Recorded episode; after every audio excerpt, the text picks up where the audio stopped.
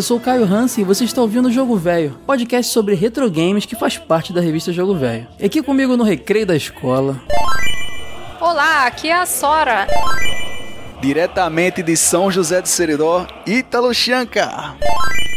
E eu sou o Ed Tasaka, o véio. Então pega o seu Brick Game que hoje nós vamos falar sobre Tetris. Mas ele tá ensaiadinho hoje, viu?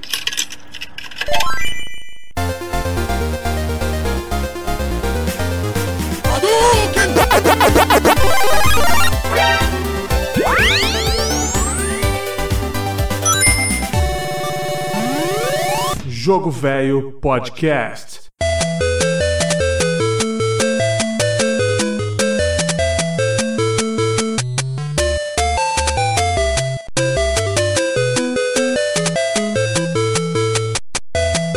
Galera, acho que esse aqui é o jogo mais velho mencionado no Jogo Velho Podcast até hoje, não é? 84? É mais velho, né? Você consegue lembrar de cabeça aí se teve algum mais velho que esse? Mais velho que 84? Ele aí que puxa jogos de MSX nas listas dele. Não como tema. É, É, a gente falou do Batman, teve aquele jogo de MSX lá ruim pra caramba, como é que, de quando ele é? Vai te catar, Caio. E era de 86, realmente é mais velho. A gente falou também, é, a gente falou também de, de jo- jogos difíceis, teve alguns jogos de Atari no meio. Talvez, como tema principal, eu tenho certeza que esse é o mais No velho. episódio do Street Fighter, eu acho que a gente mencionou jogos da década de 70. É, é, mas de- dedicado é o mais velho. E isso é bacana, porque eu acho interessante também trazer pra galera coisas novas. A gente tem que falar do Super Mario Bros 3, do Symphony of the Night, que todo mundo quer saber nossas opiniões sobre os jogos famosos, mas também temos que trazer coisas diferentes, né? O aí nos jogos do Batman não trouxe duas coisinhas bem ruinzinhas pra falar, mas ninguém Cara, conhecia, que- cara. Não, não, não, não, não É concordo. não, importante. não, não, não, não. Não vai esculachar MSX aqui. Meu pai tá ouvindo. Pai, é ele que tá falando mal. Não, eu, eu tô brincando, cara. Eu, eu acho interessantíssimo o MSX, cara. Eu tive pouquíssima experiência. Foi, foi piada, foi piada lá no episódio. Eu fui atacado nos nossos grupos. Eu sou o É? odiador de MSX aí na internet agora. caraca. Ou seja, você está na lista negra do seu Roberto Tassaca. Pois é. Então, galera, eu quero saber de vocês, porque é um jogo velho, mas que teve sua chegada na, na- na América do Norte, Latina e tudo mais atrasada. A gente vai saber já por quê. Então, possivelmente vocês conheceram ele, ele na infância, como um lançamento. Vocês lembram da primeira vez que jogaram Tetris na vida? Ouviram ou coisa do tipo? Tem que ser o Tetris exatamente ou vale clone? Não, vale, vale clone. A gente vai falar dos clones mais tarde, mas vale clone. Porque o primeiro que eu joguei, na verdade, foi o Columns. Hum, foi na cartuchinha de Six Pack do, do Mega Drive? Ou 10 jogos, eu não lembro. Não, eu joguei. Tinha uma tia minha que trouxe um Game Gear do Japão, cara. Olha que, que inusitado. Ah, tu jogou Columns no, no, No, Game, Gear, cara. Minha tia Caramba. Shizuko trouxe do Japão na época. Caramba. Cara, a chance disso, de outro ouvinte ter acontecido isso é muito pequena. Sim, o Wade tinha um Famicom e um Game Gear, cara. Olha não, só, não, eu não bacana. tive. O Game, o Game Gear era dela. Ah, tá. eu joguei Game casquinha Gear dela, jogando. casquinha só. Entendi. Eu eu sei que o Ítalo vai ficar aí duas horas falando, então, Sora, você lembra o primeiro contato com o Tetris? Tetris mesmo não. É, o primeiro contato que eu tive com esse tipo de jogo foi naqueles. Naqueles joguinhos portáteis que tinha Brick Game, Apolo, pô. Apolo. Isso. Apolo. 999 jogos. Era 20, não era 20, né? Na época. ainda. 9.990. Era modesto ainda, era 21. Só que, tipo, to- todos Ah. eram variações do Tetris. É, a cada novo. no- a cada mês saía no camelô um novo que era com mais um 9, né? mais um dígito 9. Era 900 mil, 900 jogos, sei lá quantos. Que na Sim. real, cara, o Brick Game, a gente até pode pular um pouquinho e falar disso antes dos outros, assim. Ele era uma- um, um clone do, do Game Boy, só com um jogo que vinha de brinde no Game Boy, né? Sem, sem cartuchos intercambiáveis, né? Só o- E na real nem era só o Tetris, né? Porque ele tinha, na real, é, Arkanoid. O que, que mais que ele tinha? Tinha joguinho de corrida, que era maneiro. é. É, o Serpente, Space Invaders, mas tudo usando os quadradinhos do Tetris, né, Sim. cara? E, e esse 9.999 jogos aí era, na verdade, fake, porque tinha um Arkanoid com vários níveis de dificuldade. Tinha não sei o que com vários... Entendeu? E aí, com isso, você acabava achando que eram vários jogos. Sabe o que né? isso me lembra? Sim. Lá no meu bairro tinha uma, uma hamburgueria que falava que tinha 900 sabores. Aí a gente falava que era pão com manteiga, manteiga com pão. Ah, tirou o ketchup e outro sabor. É, outro sabor, entendeu? Doideira. Cara, eu- esse Brick Game, inclusive, o Wade falou Apollo. Eu lembro que teve a evolução dele que foi o Apollo. E eu lembro que ele trazia um, um ratinho desenhado. E ele tinha um lance muito maneiro que ele tinha uma vozinha lá em chiptune, sei lá, que Fala, pá, pá, era, pá. qua- era quase impossível de entender, mas era Apollo Game. Acho que era um negócio Mentira. desse. Sério?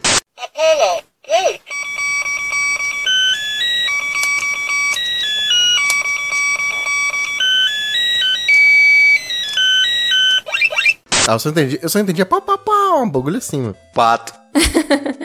Pô, Sora, esse, você- o Sora mandou a imagem aqui, cara. Esse aí, eu jogava exatamente esse Brick Game, só que com. no- na cor preta, cara. Então, o meu era pretinho escrito Apollo. Pois é, eu tive os dois, cara, porque uma tia minha depois me deu esse Apollo aí, ele era evolução. Sei lá, esse outro devia ser 5 reais, o Apollo era 10, sabe? Não, era caro, que isso? Era caro assim? Era caro. caramba. Eu sei que esse, esse, esse formato do Brick Game que tinha essa ondinha no meio, depois foi mudando já- e tiveram várias versões. O Brick Game era, era, igual, era igual o Tamagotchi, teve Sim. um monte de clone. Até hoje você acha nos camelôs vendendo. Eu não sei porquê, mas aqui na minha cidade todo mundo tinha exatamente dessa cor aí, não tinha variações. Ah, o fornecedor deve ter chegado aí com esse lote, né? Pra vender. É, E, e provavelmente forneceu pras lojinhas. Só tinha esse. Já chegou aí, Ítalo?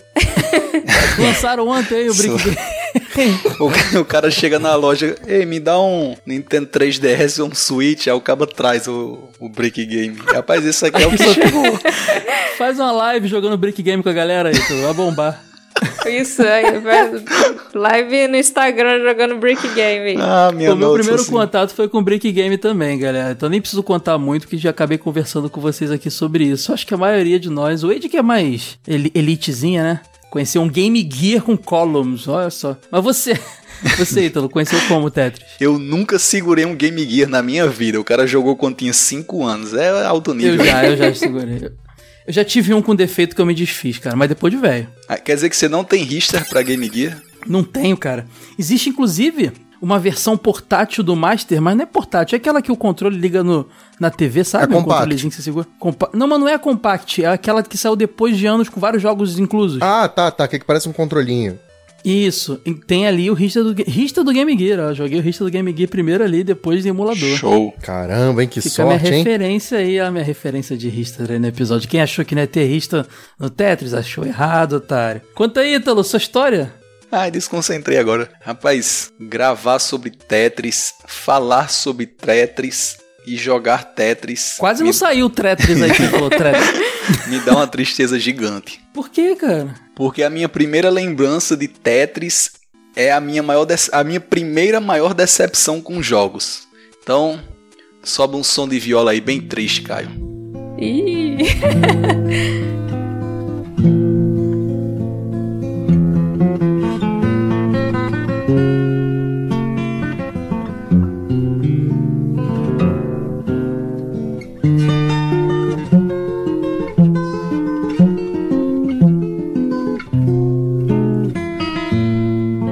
Lembro como se fosse hoje.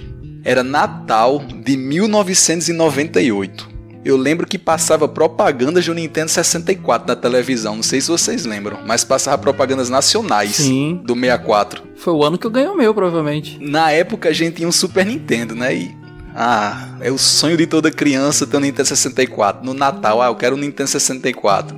Quase aquele moleque do Nintendo 64 lá no Natal. E aí, minha mãe.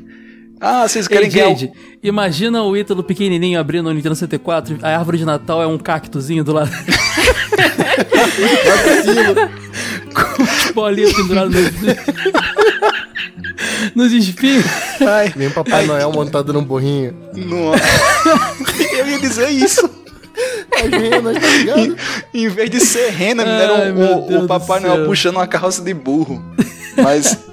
O que No, você pediu Papai Noel esse ano, Ítalo? não me atrapalhe, não.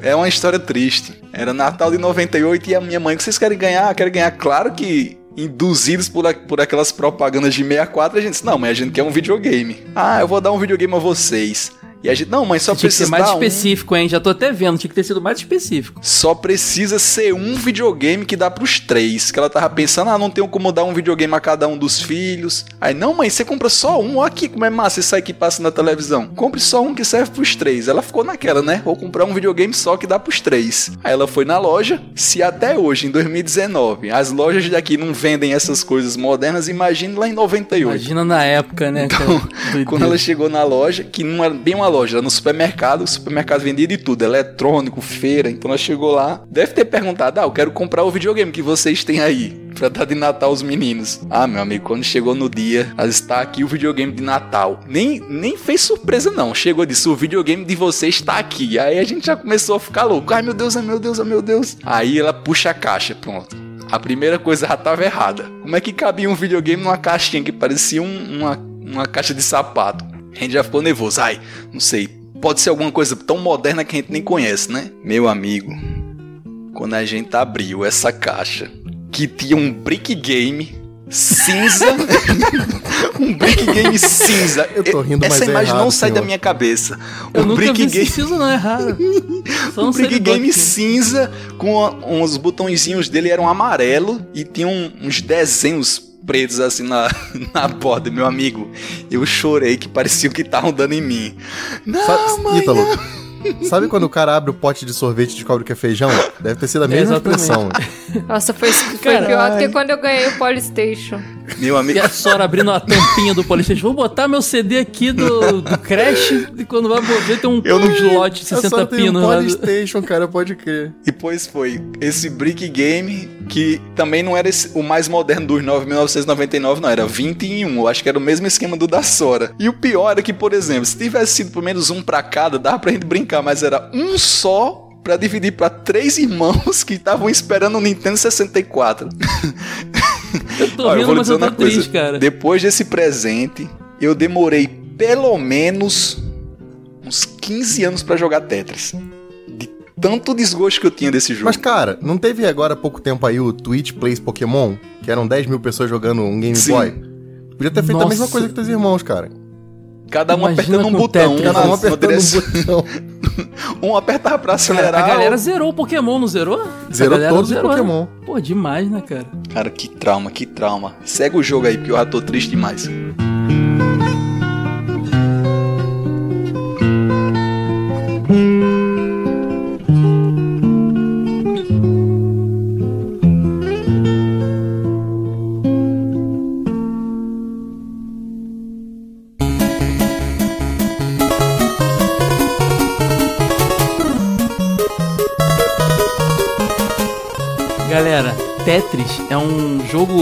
Interessantíssimo pra se contar a história. Eu já conheci a história do Tetris por vontade de fazer essa pauta há muito tempo.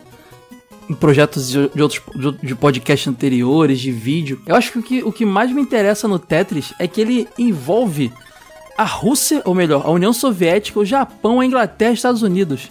Vocês têm noção disso, cara? Vocês têm noção porque eu mandei uma pauta de nove páginas pra você. Vocês ficaram malucos, né? Com nove páginas de Tetris. né? Mas eu mandei aí, cara. Olha, o Tetris, ele foi criado na União Soviética em 84, cara. Veja você. Pelo Zangief. É.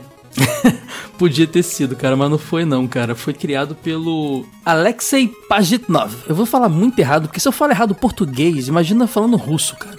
Eu vou falar muito errado aqui. Mas esse Alexei, ele era. O Alexei, ele era um cientista da computação, ele era um, um especialista em desenvolver softwares de Ele era o nerd da época. mas ele era especialista em desenvolver softwares de pesquisas de. que- usados para pesquisas de linguagem e cognitivo, sabe? E uma coisa muito engraçada que rolou, cara. Apesar da Rússia, ou melhor, da União Soviética, ser hiper fechada na época, eles eles estavam investindo muito em pesquisas dentro da Academia Russa de Ciências, cara, que é uma academia, academia antiga, até pré-União Soviética, entendeu? E tinha um centro de pesquisas ali com, com computadores. Eles tinham um computador russo lá, soviético, chamado Electronica 60, cara, que era um computadorzinho bem Não, simplório, não. assim. Que era um sotaque russo. Eu não, Electrônica 60, eu não sei fazer essa porra, não, cara. Russo não Pareceu é mais meu- francês. Hansen tem, é tem que ser com alemão. raiva. Electronica 60. Electrônica 60, eu não sei, Tem que cara. ser pra com É japonês. Eu sou Hansen alemão, gente. Eu, te- eu tenho sangue alemão e indígena, não, nada com russo. Então, quando tiver podcast com alguma coisa envolvendo alemão, vamos cobrar um alemão perfeito. Tem que cobrar um alemão Caio. perfeito. Aí me chama que eu vou mandar, mandar bem. Toma uma vodka aí pra você gravar sobre a Vou Rússia, entrar no reviver meu avô espírito. aqui pra falar. o Alexei, ele fazia pesquisas lá e a liberdade, por que parece, dentro desse centro de pesquisa era muito grande. E ele, junto lá com o Dmitry Pavlovsky e com o Vadim Gerasimov, que esse, esse- inclusive esse Vadim Gerasimov aí era, era um pequeno gênio, cara. Ele era um moleque gênio da computação que chegou até a trabalhar fora da Rússia, fora da União Soviética na IBM, assim, o moleque era um gênio mesmo. Eles estavam desenvolvendo, jo- pegando jogos do- dos computadores russos, esse Electrônica 60 aí, passando para, com- para computadores norte-americanos. A ideia deles era compilar tudo isso e vender. Só que tinha um problema muito sério, esses jogos, né? É, Eles não podiam fazer, exportar nada, vender nada. Eles estavam vendo na União Soviética, cara. Na cortina de ferro, não tinha como eles venderem as coisas, entendeu? Eles estavam, tinham esse sonho, eles eram engajados lá, mas não tinha como. E aí, nessas pesquisas, o Alex, ele era muito fã de um, de um puzzlezinho arcaico lá, o Pentaminos, ou Pentaminó traduzindo, algo do tipo, que é, consistia de um retângulo de madeira onde dentro você tinha peças é, formadas por cinco cubos cada uma, que formavam vários, vários, vários desenhos diferentes, cruzes, retas, coisas do tipo, e você conseguia preencher todo esse retângulo encaixando essas peças de formas diferentes. Só que era muito complicado, era quase um cubo mágico não 3D, sabe? Certa Não, você lembra? assim. Tinha um jogo de tabuleiro quando a gente era moleque, que era, ele era verdinho. E você tinha peças de vários formatos diferentes com furinhos. Não sei se você lembra disso aí. Aí você encaixava ele e você tinha que montar. E as peças só entravam numa posição. Porque você tinha que montar o, o quadrado completo. Não sei se você lembra disso, só não lembro o nome. Ah, que a peça era branca e o fundo era e verde. o fundo era verde. Eu tenho, uma, eu tenho a lembrança disso. O ouvinte, se lembrar direitinho, comenta aqui, porque eu não tenho certeza, mas eu tô ligado. Era É- o- esse pentaminó, similar. pentamino, era o mesmo esquema, assim, mesma proposta. É, era similar, né? Porque ele não encaixava exatamente. Ele ocupava um espaço nesse, nessa, nesse, es- nesse retângulo e no final viraria uma superfície totalmente completa, né? Só que, cara, ele foi. A ideia dele era portar isso pro digital. Só que, olha, veja você, isso aí, textos que eu li, não sei se é verdade, ele reduziu o número de quadradinhos de cada peça, de 5 para 4, para que o computador renderizasse melhor, esse Eletrônica 60 aí. Então ele mudou o nome de, de pentaminó para tetraminó. Porque o tetra, né, era o, o- a palavra que representava o 4 em grego. Mesma coisa que o penta do pentaminó. Depois de muitas evoluções, muitas pesquisas, ele chegou a virar esse retângulo verticalmente. E aí ele começou a pensar, poxa, então isso pode cair de cima para baixo. E aí quando isso formar uma linha reta, isso vai desaparecer. E ele foi criando o Tetris aos pouquinhos, eles testando. E é- os relatos que eles dão em entrevista é que todo centro de pesquisa ficava, ficou hiper viciado no jogo. E aí é uma coisa que a gente vai falar bastante nesse episódio. Como o Tetris é um jogo viciante, cara. Extremamente viciante. Eu reinstalei o Tetris no meu celular recentemente, pra, antes de gravar. Falei, ah, já que eu tô estudando durante essa semana toda, eu vou, no meu momento livre, jogar Tetris. E foi um inferno, eu não consigo parar mais de jogar Tetris. Eu tô muito viciado em Tetris.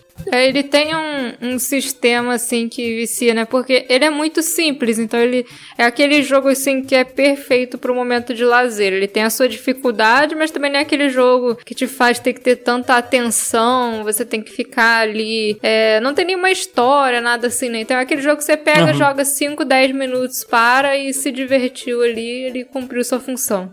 Não, e fora que a premissa dele é tão simples que você não tem uma curva de aprendizado muito longa. Você pega dois Ele é minutos fácil jogando e você já- aprender, já, é. aprendeu.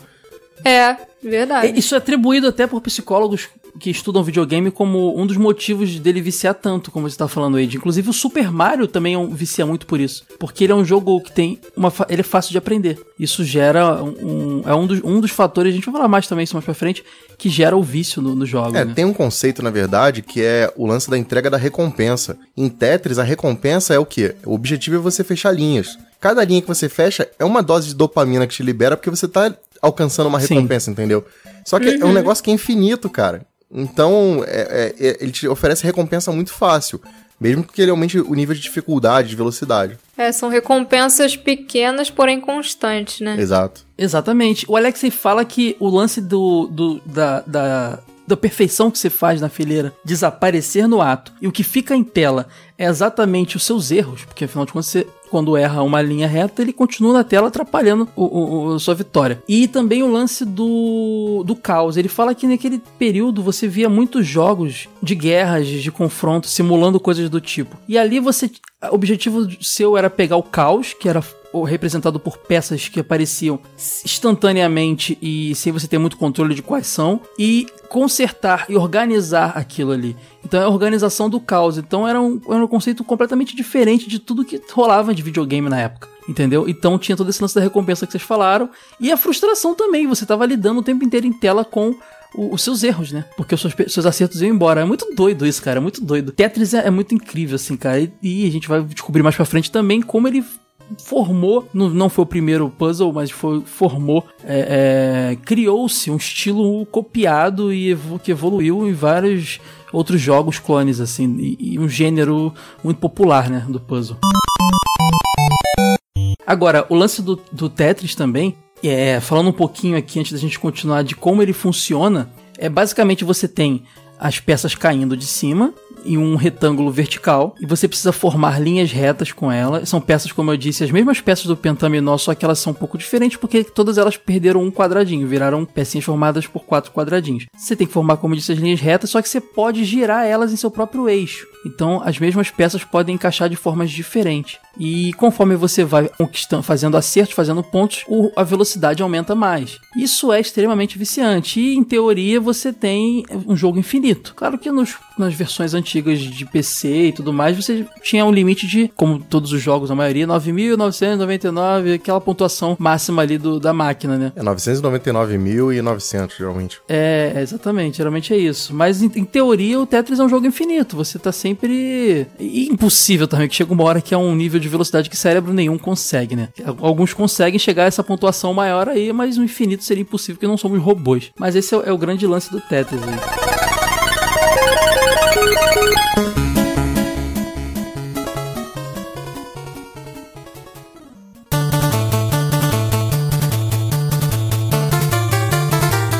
Cara, o Tetris um, teve um grande problema que foi exatamente esse lance que eu falei do de não da Rússia não permitir exportação, importação e exportação. Só que rolou uma coisa interessante. Essa galera dessa, desse centro de pesquisa viciada começou a gravar disquetes para diversos aparelhos e emprestar para pessoas de fora. O, o jogo virou uma febre na Rússia sem o Alexei ganhar nada, sem o Alexei ganhar nada com isso. Depois o jogo virou uma febre na Europa, porque começou a vazar da cortina de ferro, até que o jogo chegou na Hungria, cara. Sabe onde rolou um fenômeno similar? Hum. Na minha escola, na década de 90, quando saiu o Pokémon. Todo mundo tinha um disquetinho, um disquetinho no bolso. Nintendo não ganhou nada também. E a febre foi gigante, viu? Foi, foi a mesma coisa aí. Aula de informática, a professora queria colocar a gente para aprender a digitar no Word e era todo mundo com um emuladorzinho de Game Boy jogando Pokémon. E, cara, teve um cara que na Hungria descobriu o jogo, um tal de Robert Stein, cara. E dono da Andromeda Software. Ele conseguia, com autorização, exportar softwares da, da, da, da Hungria. Mas aí o Pagit 9 já recebia melé ou tava na, na pendura? O jogo tava, tava, sendo, tava circulando no disquete gravados, cara. Não tinha nada ainda oficializado. O cara era só um, um, ícone nacional, cara, sabe? Ele era, ele era muito famoso pelo jogo, mas não ganhava absolutamente nada, cara. Era aquele disquete da Players, né? Com rótulo bem feito, qualidade. Deve ser alguma coisa assim, cara.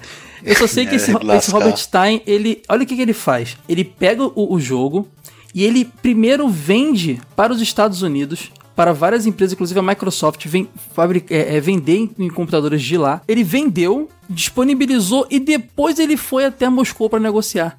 Olha que doideira. Vê se eu entendi direito. Ele pegou o, o jogo piratão. Aí ele foi lá no Bill Gates e falou: Ó, oh, Bill, vou te vender isso aqui.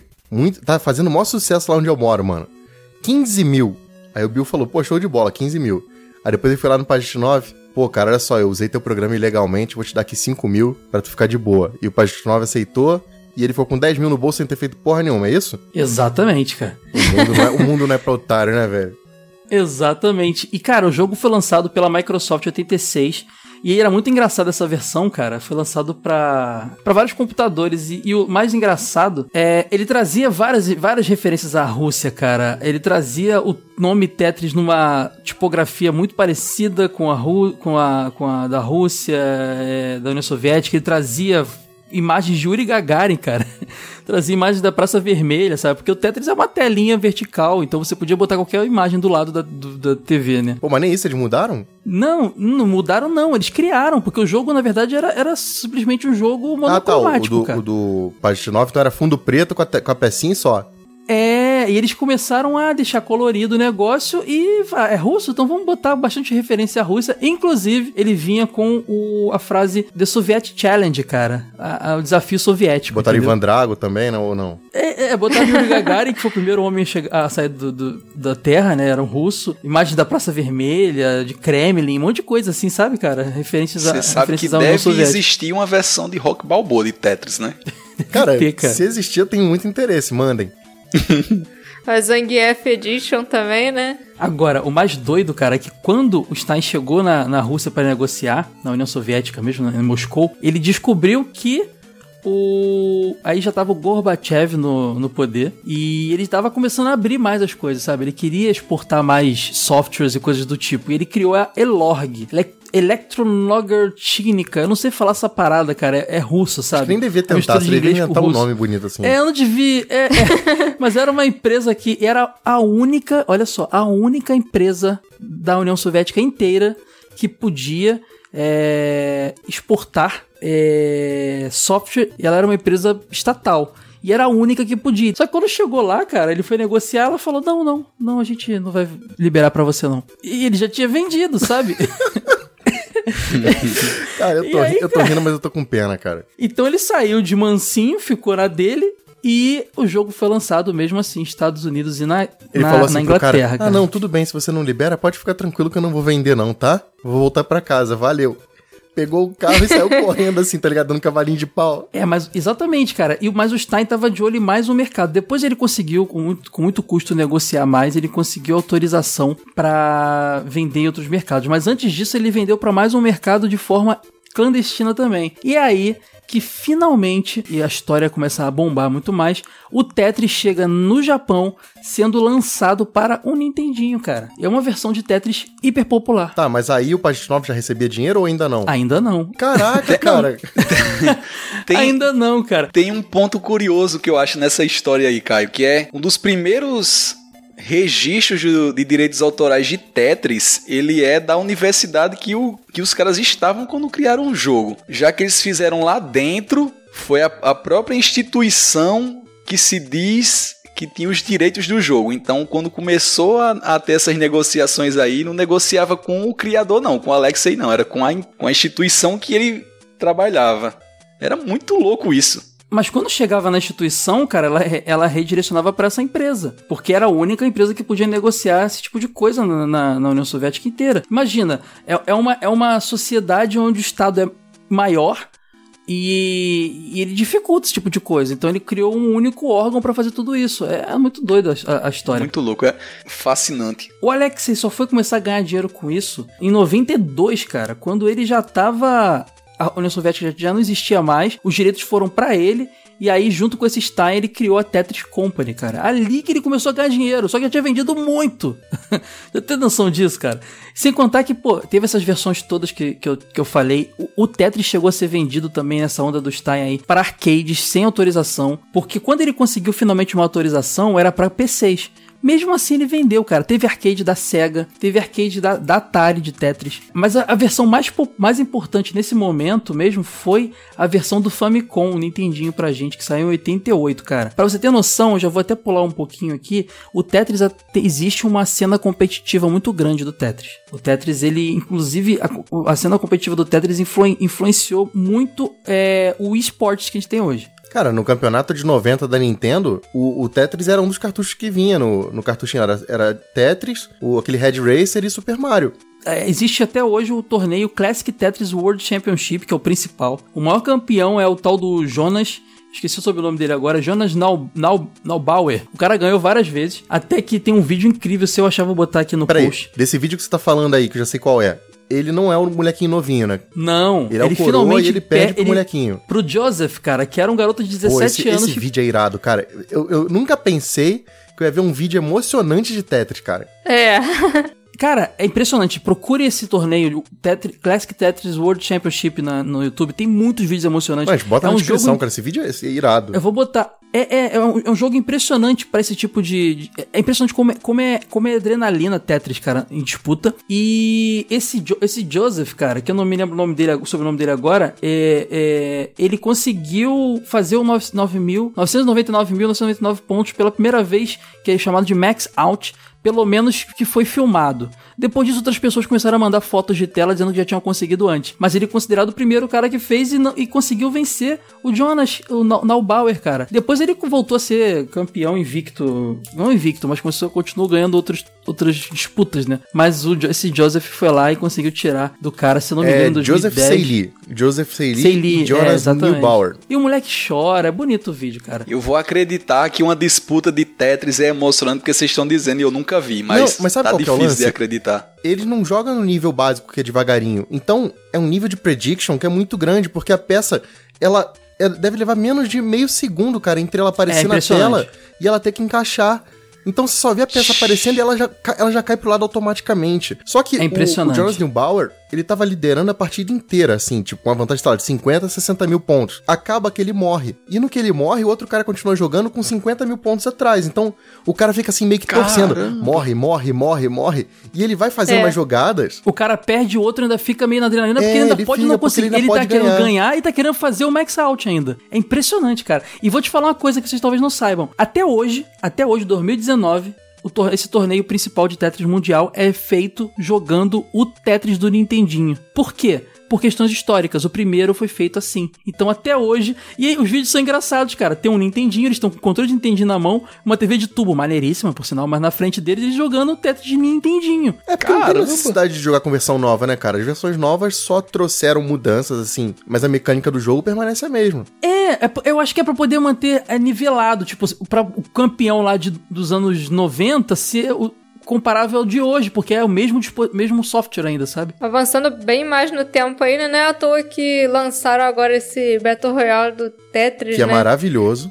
Sim, tanto que isso E é uma prova fora, hein, galera? do Tô por quanto fora o fator competitivo dele é alto. Eles lançaram, Caio, um Battle Royale do Tetris, aí coloca tipo 100 jogadores jogando Tetris um com o outro online e no fim, é como é em todo Battle Royale, sobra só um sobrevivente. Então, é que ele tem Caramba, uma que mecânica maneira que é assim: você pode atacar os outros jogadores. Como? Com as suas jogadas. Você escolhe o jogador que você vai atacar e ao mesmo tempo as outras pessoas estão te atacando. Porque tu pode ir lá botar uma peça tua torta pro cara não, Não, fazer quando um você faz assim. um combo, normalmente o outro jogador é punido. Então você escolhe Entendi. quem vai ser punido com, com as peças que caem do- do- da tua combinação, entendeu? Então você Entendi, vê o cara entendi. quando ele tá morrendo, mete um combo nele e você vai eliminando os caras. É meio parecido com aquele Super Puzzle Fighter, só que com 99 pessoas, né? Sim, e você vê todas as telas pequenininhas do lado da sua. Cara, dá uma É. pressão absurda aquilo. Ele é exclusivo pra Switch, né? Essa versão. Sim, saiu pra.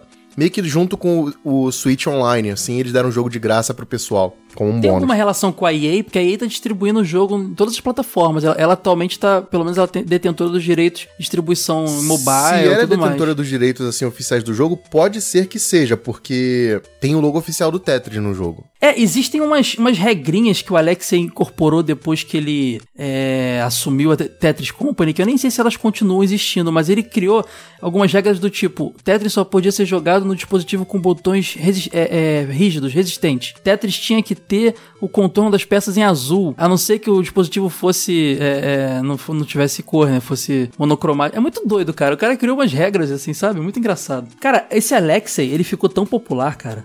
Vale, vale até mencionar isso porque é muito legal. Ele começou a ser convidado pra trabalhar em diversos projetos envolvendo puzzles, né, cara? Ele fez o tal do Weltris, que seria um Tetris que é muito estranho, cara. Se você procurar no YouTube, você vai ver, deve ter, vou botar vídeo aqui. É um Tetris tridimensional, é como se você visse de cima um poço retangular e você jogasse as peças e você pode encaixar elas de forma tridimensional. É, é muito, é muito estranho. Vendo o nome do jogo, eu entendi depois quando você falou que era well, tipo, no sentido de poços. Só que eu entendi assim, Welters, eu ia achar que era tipo um Tetris meio assim. Ah, você joga esse jogo, você vai começar a se sentir melhor.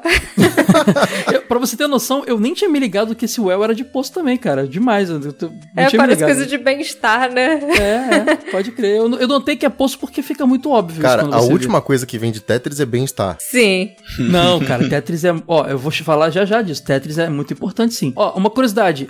Ele também trabalhou, ele foi convidado pra criar os puzzles do, do- da versão de Super Nintendo do Yoshi's Cookie, que é também um joguinho de puzzle. E um tal de jogo, um tal de Pandora's Box que eu pesquisei, acho que não foi muito popular, mas é um jogo dele. Esse do Yoshi não segue o mesmo esquema do Tetris Attack? Porque o Tetris Attack não era o lance de, de quatro peças.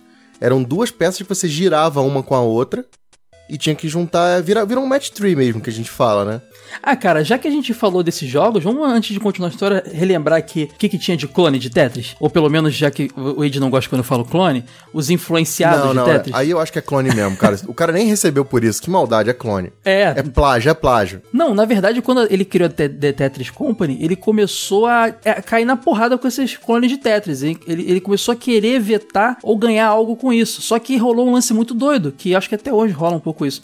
Ele começou a ser criticado pelos desenvolvedores porque ele estava querendo registrar não títulos e nomes, mas formas de jogar. Ele queria registrar formas, estilos, e isso não era uma coisa muito comum na época, né? Cara, mas é porque ele criou uma, uma parada tão fechada e tão funcional que os clones não tem como serem tão diferentes da versão original dele. Você vê que o negócio tem que 40 anos, 30 e poucos anos e, e não mudou muita coisa, não tem muito o que mudar ali. É o tipo de jogo que é difícil você reinventar, né? Não, é Tetris e acabou assim. Tanto que os outros jogos eles quase não têm nome. Pra mim é tudo Tetris. Esse Yoshi's Cookies mesmo é um Tetris, cara, praticamente. Você, a gente tava falando aqui. Eu, eu, eu, quando tava conversando em Off Quade, pra mim, para ser um clone de Tetris, tem que ter o lance do, das peças caindo de cima para baixo e de você ter que poder movimentá-las para encaixar.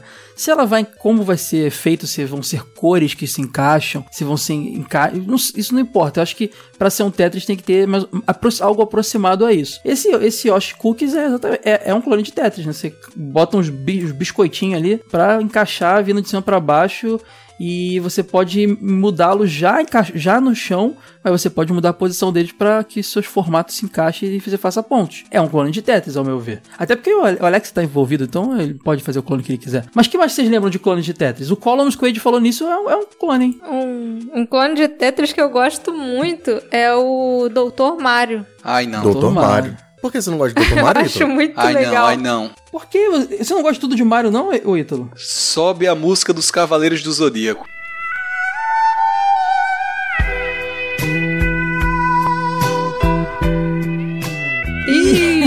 O cara pediu vem. música viola e Cavaleiros do Zodíaco no mesmo episódio. Ah, eu vou chamar Meu Ítalo de DJ agora. Ele é, é, VJ. Como é que é DJ da rádio, né? Fica pedindo pra subir a música. Solta aí, DJ. Sigo. Segunda maior decepção da minha vida como jogador envolve Eita. novamente Tetris. Já era o meu aniversário de 10 anos. Pô, tu ganhou outro Big Game? Ah, não, não. Tu ganhou dois Big Game da tua mãe. E aí a minha mãe já tinha já, tinha, já tinha se redimido do presente do Brick Game e já tinha investido mais no nosso Super Nintendo em casa. Ela já tinha comprado um segundo controle, ela comprava fita pra gente, uma vez a cada seis meses ela comprava uma fita. Porque vendia bem, jogos de vendia jogos de Super Nintendo na cidade vizinha, em Caicó. E aí no meu aniversário eu disse: "Mãe, eu quero um jogo de Super Nintendo original, caixa com manual, igual os que tem na locadora. Dessa vez eu fui mais esperto. Que da outra eu pedi um videogame e não disse qual era. Eu disse, mãe, no meu aniversário eu quero um jogo do Mario, original. E aí, claro, eu imaginei, ou ela vai me dar Super Mario World, ou vai me dar o Yoshi Island, ou Mario Kart. Vai minha mãe pra Caicó pega a besta, uma hora e meia de viagem, paga 12 reais de passagem, chega lá só pra comprar o jogo do Mario pro meu aniversário. Menina, ela chegou em casa numa alegria. Disse: Foi o presente mais fácil que eu já comprei para você. Tá aqui, olha, o seu jogo de Mario para o seu videogame. Menino, eu gritava, eu pulava, eu corria dentro de casa, meus irmãos tudo me abraçando. É um jogo do Mario. Todo mundo feliz, menino, quando a gente abriu essa caixa.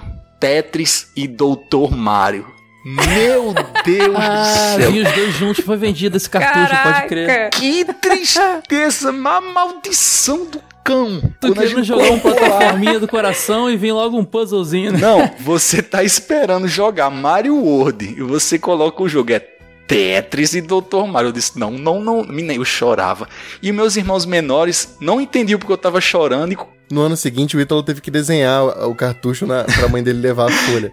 Eu chorava, eu disse, não, mãe. E os meus irmãos não, tavam, não entendiam, e choravam juntos sem saber porquê. Ah, meu Deus do céu. Eu cortava, eu cortava o cartucho do jornal e dava na mão dela. Eu quero esse aqui, ó. Pra não. levar no vendedor. Tá, e esse aí, envolvendo os jogos, são dos mais tristes. Eu tive tanto desgosto que eu peguei esse jogo, botei numa caixa, de volta na caixa e guardei ele. Ele passou uns oito anos que eu nem sabia onde ele estava. E depois, quando eu fui me mudar, eu encontrei ele e dei esse mesmo cartucho para um amigo meu, João Nilson. Até hoje ele tem esse meu cartucho de Tetris e Dr. Mario. Pô, cara, tu deu presente da tua mãe? Dei. Ah, e... não, não, não. Ingrato. Eu gostaria de ter esse cartuchinho hoje na minha coleção. É. Tá lindão. Eu, eu acho que eu devo ter jogado ele duas vezes. Tá lá na casa do meu amigo João Nilson hoje, de lembrança desse momento. Cara, o, o, o Dr. Mario, ele era nitidamente um Tetris. Você tinha que encaixar remedinhos, cápsulas em Não, se- não, É, mas eram peças, não- não, era- não eram peças de formadas por quatro blocos, né? No caso eram só duas, que eram as pílulas. Sim, você tinha lá as bactériazinhas, os doençazinhas, né? É, Mas eram combinações com cores, né? Tinha que acertar. Mas assim, o conceito era aquele: vertical, caía de cima pra baixo. é, e, e você podia mudar a posição das coisas para e onde escolher onde elas vão, elas vão cair. É um clone de Tetris com uma mudançazinha só no, no que faz você fazer a pontuação ou não, né?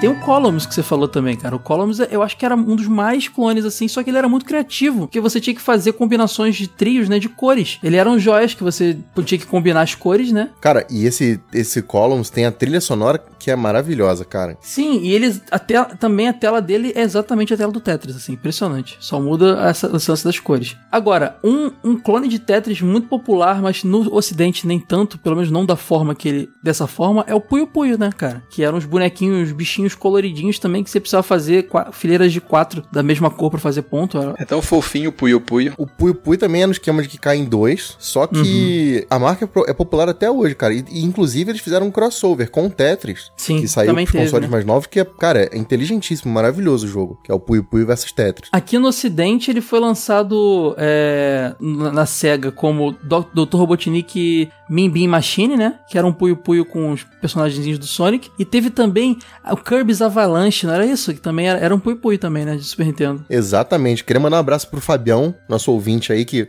comprou o Kirby Avalanche, falou mal do jogo, falou que ia me vender o jogo e até hoje não me vendeu. Naquele dia, ele foi, São, foi na Liberdade, a gente tava em São Paulo, né? Foi na BGS passada. Ele não vendeu? Ele ainda não me vendeu até hoje. A gente já se encontrou, almoçou junto, ele falou que ia vender o jogo pra mim e não vendeu. Eu adoro esse Kirby Avalanche só por causa da trilha sonora, cara. Ele tem que lidar esse jogo agora. Não, é porque ele, ele aprendeu a jogar. Ele, falou assim: ah, eu não jogo esses jogos assim, não. Eu falei, cara, joga que esse é bom. Eu acho que ele gostou do jogo e se arrependeu da venda. Ah, Safado. você deu mole, viu? Era pra É. seguir. Toma, esse jogo não presta não, me. Eu sou um evangelizador do videogame, cara. Eu não posso falar mal do jogo, cara. Eu tenho uma história triste com o Tetris também. Eu nunca vou Eita. esquecer que eu era muito afim, eu tinha 64, não tinha Playstation, eu era muito afim de jogar o Pocket Fighter, cara, que era aquele joguinho de luta com os bonequinhos de Street Fighter da Capcom em SD, né? Era demais. E aí eu lembro que eu comprei um CD pra computador dessas CD Expert da vida, revista do CD-ROM. Geralmente era um jogo completo e um jogo e vários demos, né? Eu lembro que eu tive Jazz Jack Rabbit desse jeito, tive MDK, e um desses que eu comprei foi um joguinho que eu olhei assim e falei: "Caramba, é o Pocket Fighter. Uhul, pai, quero levar pra casa". Mas não, era o Super Puzzle Fighter 2 Turbo. Pô, mas esse jogo é bom, cara. É, Mas é eu não lindo. queria jogar isso, Age, eu queria jogar lutinha. Esse jogo é especial, cara. Tem Hadouken. cara, mas eu foi muito frustrante, cara. Ele é Mas não um jogo de luta jogar. que, na verdade, é um alívio pra pessoas como eu que não tem habilidade com luta, já que eu posso lutar sem ter que fazer os golpes de forma direta. Pô, mas pra dar um Hadouken nele, você tem que fazer um combo bem grande. Ele tá nesse no, no PlayStation Classic Mini. Ele era um, na verdade, pra vocês entenderem, era também um clone de Tetris, no mesmo esquema ali, você tinha o, o, o quadrado na vertical, caía peças de cima, eram peças duplas, também eram joias, também precisava fazer combinações de cores. Ah, Só que ela tinha uns lances diferentes, tinha umas bombas pra você explodir. É, as bombas tinham contadores, então a bomba caía e a cada turno que passava ela ia diminuindo o número. Is- Isso. E você tinha que ir eliminando ela que ela ia te ferrar. Quando você juntava muitas pedras iguais, ela virava uma mega joia gigante. É, e cada personagem tinha também um lance que ele tinha que fazer um esquema de cores diferente pra fazer um super combo. E você pare... e, e o que ele falou, tinha uns personagens de cada lado que eram os sprites desse do, do, do, do Pocket Fighter, cara. A Felícia, a Sakura, aqueles personagens ali bonitinhos. Por isso que me enganou quando eu vi é, é, na capa do negócio, entendeu? E ao fazer a pontuação, os bonequinhos é como uma luta, né? Eles dão uma porrada no outro até que o sangue acaba ali, na verdade, a pontuação, e você tem é, é, rounds também, né? É legal, é uma combinação do, do puzzle. Teve versão nova desse jogo, tem acho que um ou dois Acho anos. que teve pra Pra mobile, mobile. não teve? É, pode crer. E ali então você tem a combinação do puzzle do Tetris com o jogo de luta, né? Você tem rounds e tudo mais, golpes. É, é muito doido. É, é minha historinha triste, Ítalo, da- com o Tetris. Acho que todo mundo tem historinha triste com o Tetris aqui. Não, ele não tem, que ele conheceu no Game Gear Jogando Game Gear, Columbus. pô, história feliz pra caramba. Que criança que jogou Game Gear? Cara, história triste com Tetris? Não tenho, cara. Na verdade, eu sou muito feliz, porque a minha esposa, ela não é muito de jogar videogame, né? Então, eu convenci ela a comprar o Switch pra gente poder jogar justamente o Puyo Puyo Tetris. Eu espero que ela não esteja ouvindo isso, mas a gente joga até hoje. Ela disse na live que a gente fez recentemente, inclusive uma dica, galera. Fique ligado no nosso canal no YouTube que estamos planejando fazer lives semanais aí. Vamos ver se, se vai rolar. Ela disse na live que vê, ouve tudo, hein, Ed? Então, eu Então- espero Então que... ela vai ouvir isso aí. É, vamos ver, vamos ver. Se um dia ela chegar de mau humor é porque ela ouviu. Cara, eu lembro que na época do Pokémon de Game Boy Color, eu tava numa onda tão grande, eu tava jogando emulando, né? Eu, tinha, eu tive Game Boy Color um pouco depois. Eu lembro que eu procurei tudo que era jogo de Pokémon pra Game Boy. Joguei o Trading Card Game, que era bem, bem maneiro, por sinal. E eu desbarrei com Pokémon Puzzle Challenge. Vocês lembram desse jogo? Lembro. Mas saiu pra 64 até. Era na fase já do Pokémon Gold Silver ali. Você também era similar a, a- a esse jogo que eu falei aí, o Super, o Super Puzzle. As pecinhas eram as insígnias, né? Eram as insígnias, você tinha que fazer lá as combinações também, cair de cima pra baixo, e eram pokémons lutando também. Tinha esse lance dos pokémons lutando, assim. É, era bem interessante. E era também mais um clone de Tetris que, pra não ter processinho, bo- bota lá que a pontuação é feita com combinações de cores. Basicamente, os clones de Tetris são isso aí. Caio, eu levantei em off a polêmica, vou trazer aqui de novo. Você considera Bust a Move um clone de Tetris? Eu Não. preciso relembrar o Bust a Move. Bust a Move, você atira as bolinhas de baixo pra cima e você vai mexendo assim um eixo, tipo uma setinha, e você vai atirando as bolinhas e elas caem quando você junta várias da mesma cor. Aí eu acho que já é um outro, assim, pode ser meio que uma variação, mas não necessariamente um clone, É, não é né? clone, mas é bem inspirado, assim. Se você virar a TV de cabeça pra baixo, é, o mesmo jogo. É, uma ideia que se mas- desenvolveu a partir dela, né? Eu acho um clone, cara. Bust a Move do dinossaurinho, né? Isso. A diferença do Bust a Move é que Você pode soltar a peça na diagonal e tal, você muda só como ela é, cai. dá- tem um efeito mais 3D no negócio, sei lá. Ela tabela na lateral assim da pa- a paredinha assim do. Dá uma tabelada. E vem de baixo pra cima, né? É, sem contar que no Busta Move a pressão é bem menor, né? Depende. É. Cara, o Busta Move é- é a mistura do Tetris com Arkanoid, cara. que tem um lance em cima, um paredão se formando em cima. É, sei pode lá, crer. viajei aqui. Porque no, no Bust a Move tem um negócio que, dependendo da combinação que você faz, também tem lance de magia que enche a tela do adversário. Acho que do 4 ou do 3 pra frente começa a entrar umas maluquices dessas só. Mas ó, Wade, dizer também que todos esses, esses puzzles são clones é a mesma coisa que a gente falar que todo jogo de plataforma que bombou nos 8 e 16 bits são clones É, de Mario. eu falei ou- clone, mas foi uma expressão ruim. O que eu queria dizer é que Não, é não, mas inspirado, assim- assim, tem uma inspiração bem forte. Ah, é totalmente inspirado. Tem uns que são muito mais parecidos que outros, outros são, conseguem ser mais criativos. Mas o Tetris criou um uma fórmula, assim como o Street Fighter criou, assim como Mario criou. Talvez se você quiser ser um pouco mais puritano, o Pitfall criou e o Kung Fu, sei lá o que, criou. Então, é. Eu vou delimitar de uma forma mais honesta. Clone, então, é o Fintris, que saiu pra DOS. É idêntico ao Tetris, a mecânica é idêntica, é tudo igual. Ali é um clone, não é licenciado. E o Bust a Move, o, o Columns, o Puyo Puyo são jogos inspirados. Então, deve ser de MSX. isso Cara, aí. o Fintris é totalmente um Tetris. É um Tetris copiado ali, outro nome. beleza. É, exatamente. Cara, inclusive a gente tá falando de clone aqui, mas tiveram até variações. O Tetris 2 é, pro Famicom, que era o Tetris 2 Plus Bombless, que ele já colocava um conceito de bombinha também, que a gente, que a gente comentou aqui em outros jogos. Teve um monte de... O próprio Eltris também, que era um... Tinha o V-Tetris também do Virtual Boy, que era, tinha um efeito 3D também, né, tentando... Afinal de contas, o Virtual Boy tentava ter esse lance. É, teve muita variação do, do próprio Tetris oficial mesmo, sabe? O nome Tetris sempre colocando um, um elemento extra, seja uma bomba que explode ali, seja um, às vezes colocando formatos de peças um pouco diferentes, mas sempre teve coisas do tipo, entendeu? Caio, posso te mostrar uma parada que vai explodir tua cabeça? Pode? Procura aí, Face Tris, de DOS. Face 3. Caramba, você forma pessoas. Cara, isso é muito Você maneiro. tem, você tem pedaços, nariz, boca, olho, você tem que formar pessoas, cara. Que doideira. É meio. É meio. meio, é meio, meio É um pouco macabro, cara, porque forma umas pessoas com a cara meio... de-. É. E o fundo é meio soturno. É um, é um cemitério, Wade. O fundo é um cemitério. Gente, você tá lidando com cadáveres. É um cemitério? Não, não é um cemitério, Aqui é uma cidade meio Ah. cinzenta. Não, não, não. É. Quando você Cidade pensa com- que não pode ficar mais Então, uma louco. cidade composta por igreja, porque todas Não, têm mas cruz sabe o em que é maneiro? Esse Face Tris, o C do logo é a foice e o martelo da União Soviética. Não, aí, aí não é o inferno, não, um negócio desse. É o capeta cortando o povo e jogando no inferno. O Tetris era o orgulho russo, sabe, cara? Ele, ele foi o orgulho. Ele foi o primeiro jogo, é, o primeiro software, na verdade, que foi exportado é, é, da, da, da Rússia na história, sabe? Então, assim, é, é, ele, ele é importante.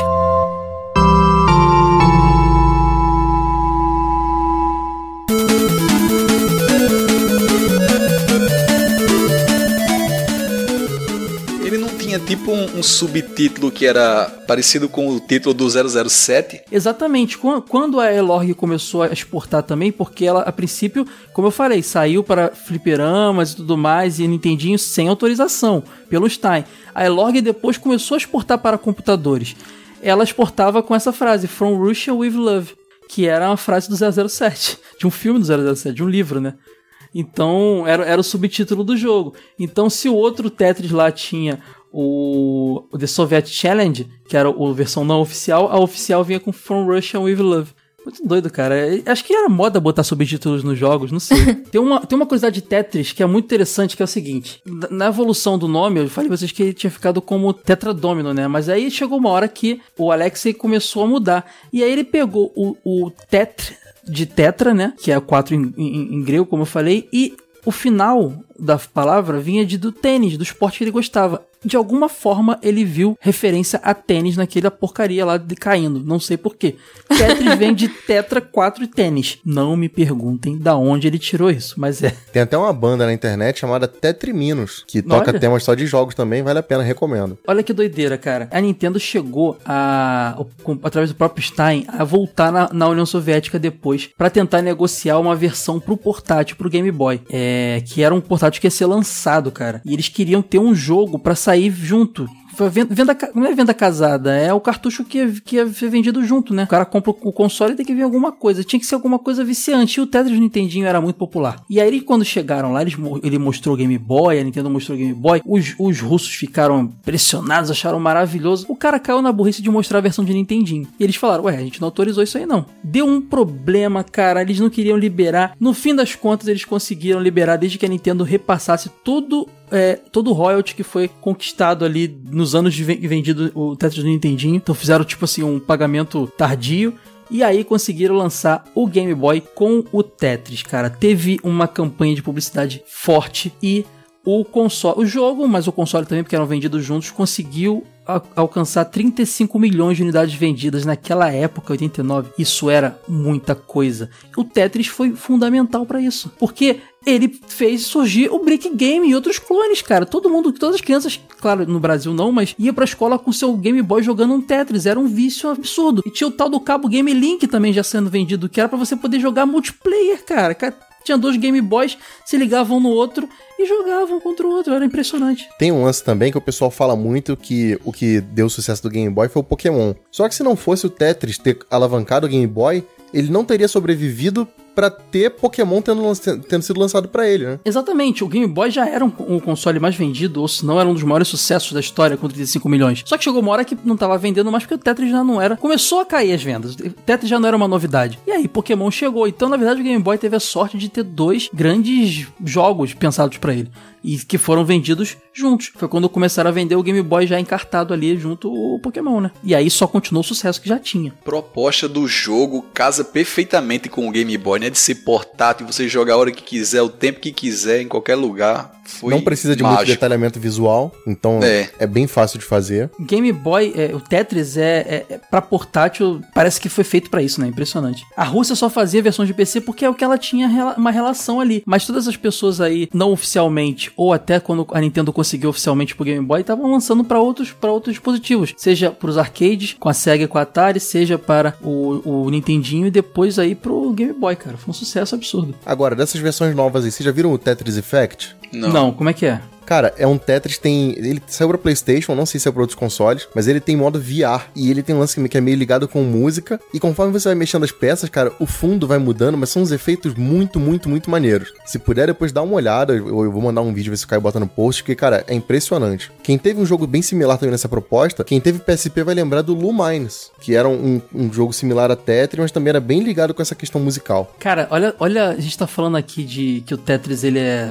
vendeu pra caramba Game Boy, que ele sempre foi um sucesso e tal. Olha que curiosidade bacana. Vocês sabiam que o Tetris foi o primeiro jogo de videogame jogado fora da Terra? Caramba. Em 92, o astronauta Alexander Serebov levou o Game Boy dele com o Tetris e jogou na base espacial lá fora da Terra, cara. Isso é impressionante, cara. O Game Boy foi o primeiro videogame e o Tetris foi o primeiro jogo a ser jogado fora da Terra, numa base espacial. Isso é muito, muito impactante. Provavelmente o cara era russo, né? E falou, Dar uma moral Ah, Alexander Serebov, vou, vou ter mídia, eu vou jogar o quê? Vou jogar um jogo Orgulho Russo. Mas levou a versão Game Boy, né? pro... É, ele não ia jogar um Street Fighter, né? Podia jogar com o Zangief lá. O primeiro jogo jogado pro Street Fighter crer, com né? o Zangief escolhido. Seria muito Ai, mais legal cara. a história. O cara que desenvolveu a versão de, de NES foi o Gunpei Yokoi, que também foi o cara que trabalhou na versão do Game Boy. Inclusive, esse Gunpei Yokoi na Nintendo era o cara que idealizou o Game Boy na id. Sim, exatamente. A criação do controle em forma de cruz, do direcional, é dele também. Do D-pad clássico é dele.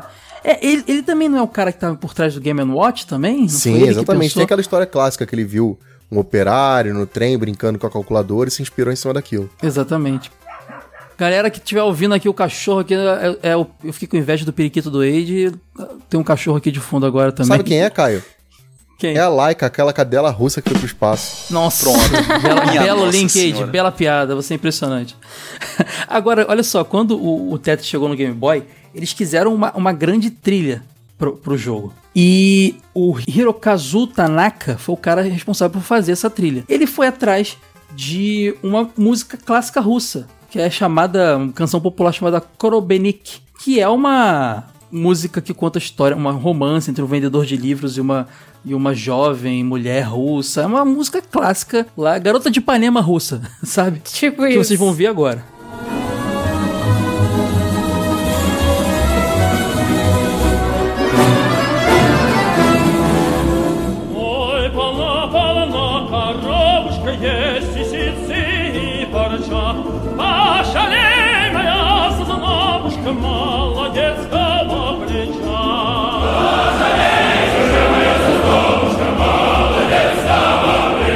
Entendeu? E aí ele fez a versão do clássica que a gente ouviu muito nos Brick Games da vida e até hoje é a trilha dos jogos do Tetris. Começou no Game Boy, que é essa aqui.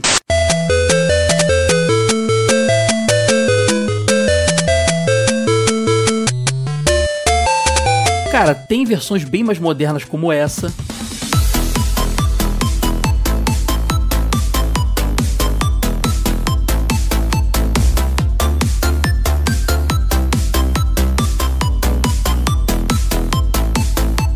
E a melhor de todas, o funk do Ah, minigame sabia que que embalou a botar minha essa. juventude no Rio de Janeiro, que é essa aqui, ó.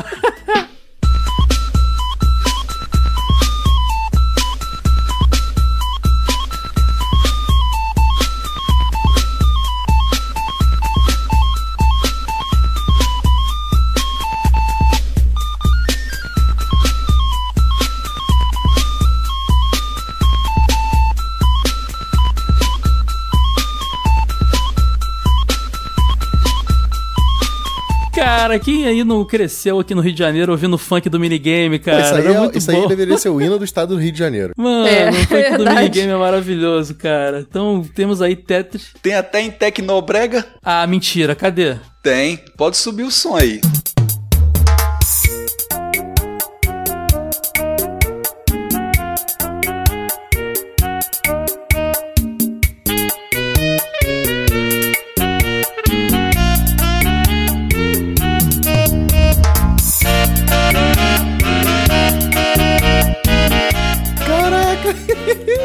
Quando a gente achava que o auge da breguice era o Top Gear versão forró, né? O Ítalo aparece com essa. Não, mas é impressionante como essa música tem uma pegada bem russona das antigas, tá ligado, cara? E quando você ouviu a versão original no início, então você percebe bem. E eles quiseram homenagear a Rússia ainda ali.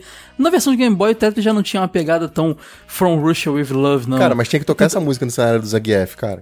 Tinha que tocar. O comercial do Game Boy é muito legal também, que é um robô vindo lutar com um garoto, e ele pega o Game Boy e ganha do robô no Tetris, assim, é bem, bem futurista, bem legal.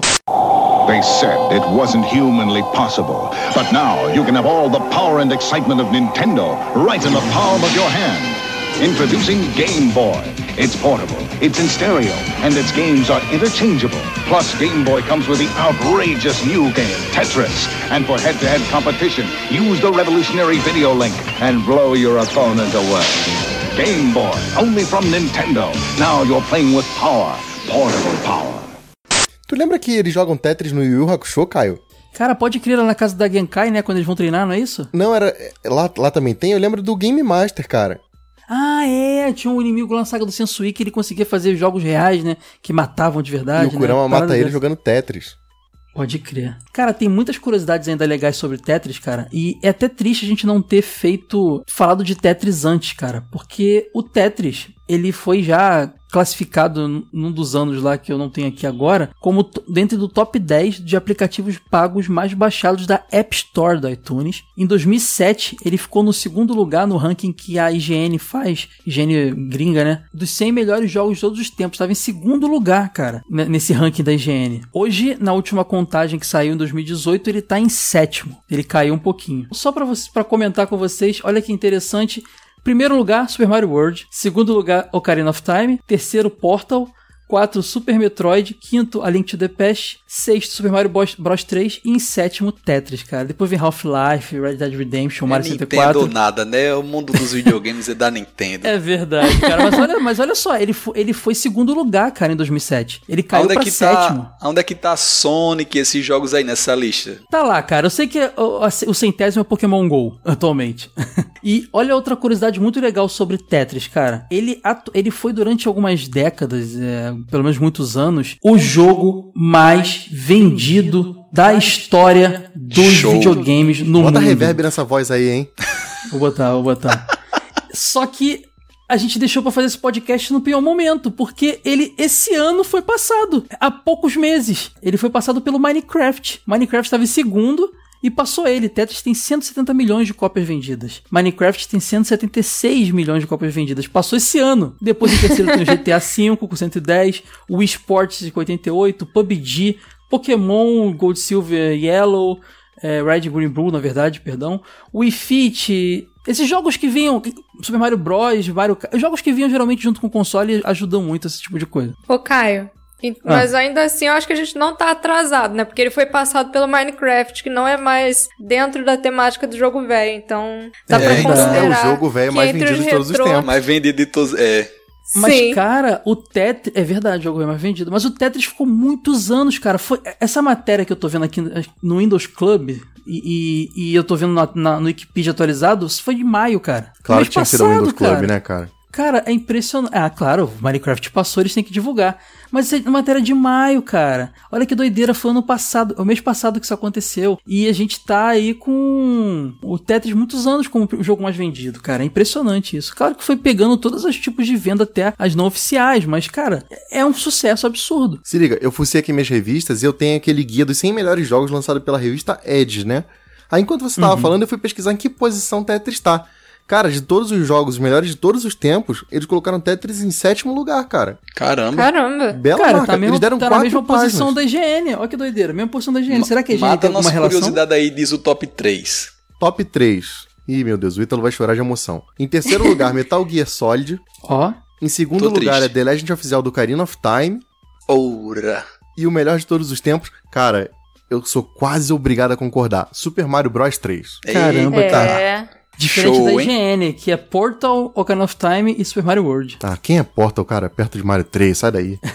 Ó, outra curiosidade bem legal aqui, cara. Isso aqui eu até fiquei feliz e um pouco triste. A Tris Hall de Entertainment estava conversando com a Tetris Company de lançar em 2016, ia começar a produzir, um, um, um longa-metragem que talvez fosse até um- uma trilogia de 80 milhões de orçamento sobre Tetris. Aí eu penso, como fazer um filme sobre Tetris? Seria uma, uma ficção científica. Assim, cara, teve aquele filme da Batalha Naval, Battleship lá, que de Batalha Naval só tem um conceito ali de atirar barquinho no outro, sei lá, botar alienígena na história e tal. A senhora deve estar ligado, que tem, tem ET, a senhora gosta. Sim. Então, imagina uma ficção científica, uma invasão alienígena de cubos gigantes que vão caindo do céu. Eu acho que ia ser isso a parada, Porra, sabe? sei É, não, faz hein, cara. sentido. Ah, não. Me lembra aquele filme Pixel lá do, do Adam Não tem não bloquinhos não é de bom. Tetris no Pixel? Deve tem, ter, cara, cara. tem. deve Ele ter. aparece no filme Pixels também, o Tetris, cara. Essa outra referência que Acho existe, que é muito eles legal. enfiaram tudo que é jogo famoso naquilo lá. Cara, olha uma curiosidade bem legal também aqui, cara. É, em 2014 teve uma pesquisa é, de psicólogos de- da Universidade de Plymouth, Estados Unidos, cara, dizendo que Tetris, fizeram teste com várias pessoas e tet- o, o jogo constante de Tetris, além de melhorar raciocínio, rapidez de pensamento e tudo mais, ele ajudava em compulsão ou vícios de comer, compulsão por comer e vícios de tabaco e álcool, cara. Ou Olha que seja, doideira. Caio vai ter que jogar Tetris até umas horas antes de vir gravar. Pra não comer o enroladinho lá da Central do Brasil. Cara, eu, tô, eu tô numa compulsão alimentar absurda, cara. Inclusive. Será que a Rússia fez isso pra combater o vício em vodka? Será, cara? Pode ser, cara. O vício em Fica vodka aí, lá, né? né? Olha só, o Tetris também tem uma curiosidade muito legal, cara. É, pesquisas dizem que, como eu falei lá no início, as, as coisas que fazem Tetris ser viciante. Fácil de aprender, o jogo evolui com você, ele não é muito difícil nem muito fácil, é, ele é lúdico e ele é um jogo infinito, além também de você ir evoluindo com o jogo e ter a impressão de que está construindo algo. São esses os fatores que fazem a gente ter essa, essa satisfação tão grande em jogar Tetris, cara, esse prazer tão grande. E eu só vou levar uma última curiosidade aí.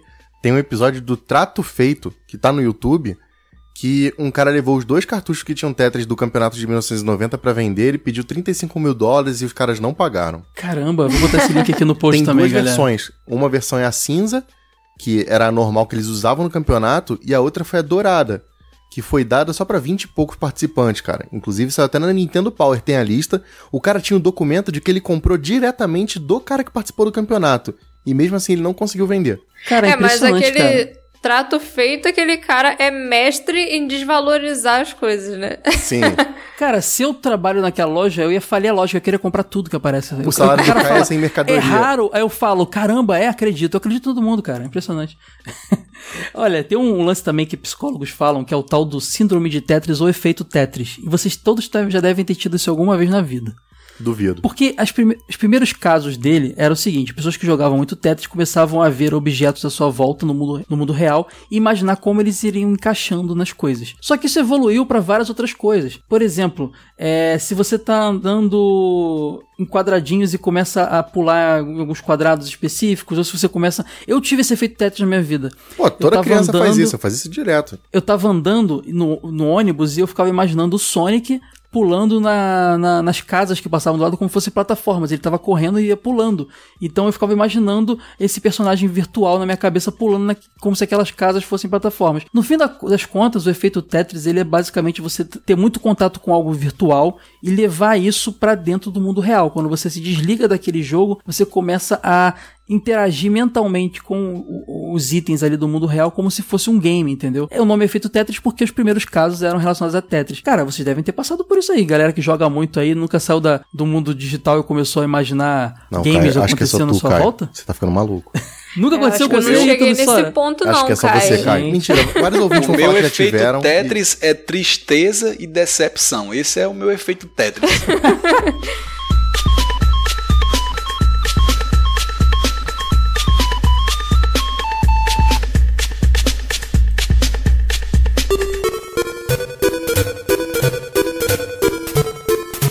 Nas revistas de videogame, Tetris sempre teve presente.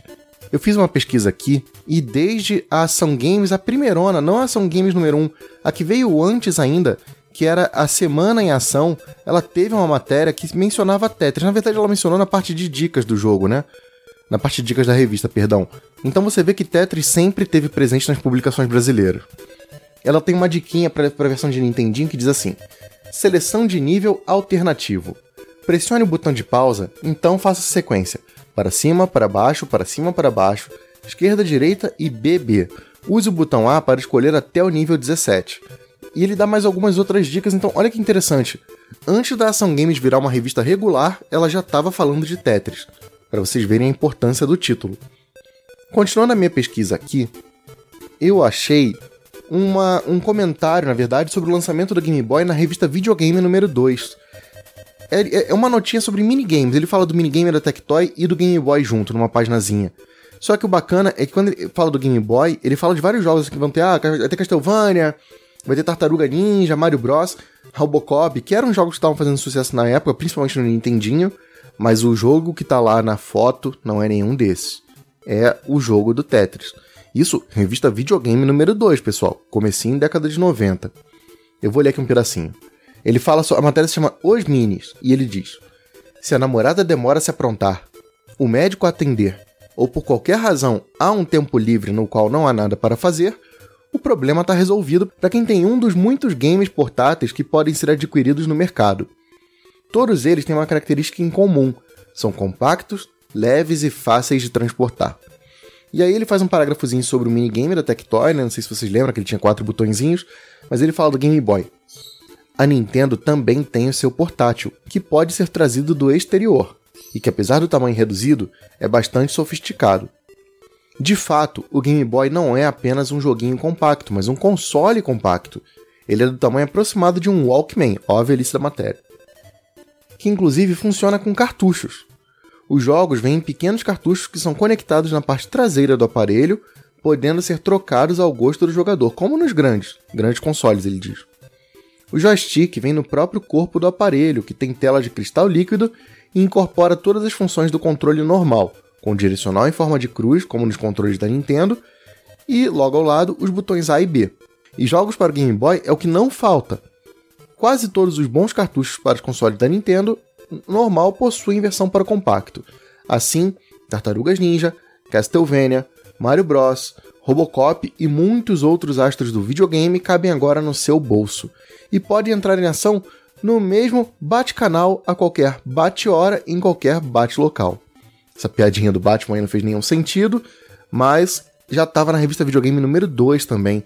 Então você vê que esse comecinho das revistas de videogame no Brasil sempre tinha alguma coisinha de Tetris no meio. Agora a gente faz um salto no tempo para a revista Game Power número 19, porque ela tem uma análise do Tetris 2 do Nintendinho. E essa análise, ela é conteúdo da Game Pro, então ela não foi escrita por analista brasileiro, tanto é que ela é escrita por Gideon, não é o Baby Betinho ou a Marge ou os personagens nacionais. Mas ele fala assim: continuação do clássico puzzle game desenvolvido pelo russo Alexei Pajitnov, Tetris 2 já é um dos mais populares jogos de quebra-cabeça para computador e talvez o mais imitado em todo o planeta. Depois de fazer a cabeça dos cult gamers do Super Nintendo, este jogão dá o primeiro passo numa sequência oficial para NES 8 bits. Tetris 2 exige, exige basicamente o mesmo raciocínio e reflexo do original. Pequenos blocos de diferentes formatos descem pelo espaço central da tela, e estes blocos devem ser posicionados em uma ordem certa, completando as fileiras horizontais para que estes desapareçam. E aí tem. Ele fala da modalidade de dois jogadores, tem vários screenshots do jogo, é bem bacana essa matéria. Revista Game Power número 19, se eu não estou enganado, ela é de 1994. É isso mesmo, 94. E tem a outra que é a Game Power 21. Ó, dois meses depois, eles falam de um lançamento para o Super Nintendo que é o Tetris Gaiden. Que é um, um joguinho que tem. É, é, Tetris, mas começa a ter um pouco de magia, tem um pouquinho mais de, de história no meio, tem uns personagens bacaninhas. E ele diz assim: Tetris, o quebra-cabeça eletrônico mais jogado do mundo, volta às telas do Super Nintendo. Como em Tetris 2, pode-se jogar contra um amigo ou desafiar o computador. Há novos elementos. No modo 1 player, escolha entre oito personagens. O elenco é estranho, tem lobisomem, xamã, princesa, duendes. Cada figura possui uma magia que cria órbitas entre os blocos. Esses poderes podem pôr o seu adversário numa situação difícil e vice-versa. Para dispará-los, entretanto, só completando as linhas com cristais. Quando o bloco seguinte estiver caindo, direcione para cima e Alakazam, seu oponente vai roer os dedos. Os cenários de fundo têm paisagens coloridas e gráficos de prima. É o primeiro que se joga como personagem. Imperdível. E tem vários screenshots e, cara, é uma matéria página dupla, se eu não estou enganado, é página dupla? Página dupla, isso mesmo. E eles deram notas até altas pro jogo, eles deram 5 em Fan Factor, 4 em dificuldade, 4 em som e 4 em gráfico. Então o jogo foi super bem avaliado. Vale a pena. Então você vê que, ó, 1994, na verdade você tem Tetris até hoje, né? Sendo lançado essa versão agora do Switch, que saiu também, a gente comentou no episódio. Então você vê como Tetris acompanha a história do videogame. Tetris é parte integral da história do videogame.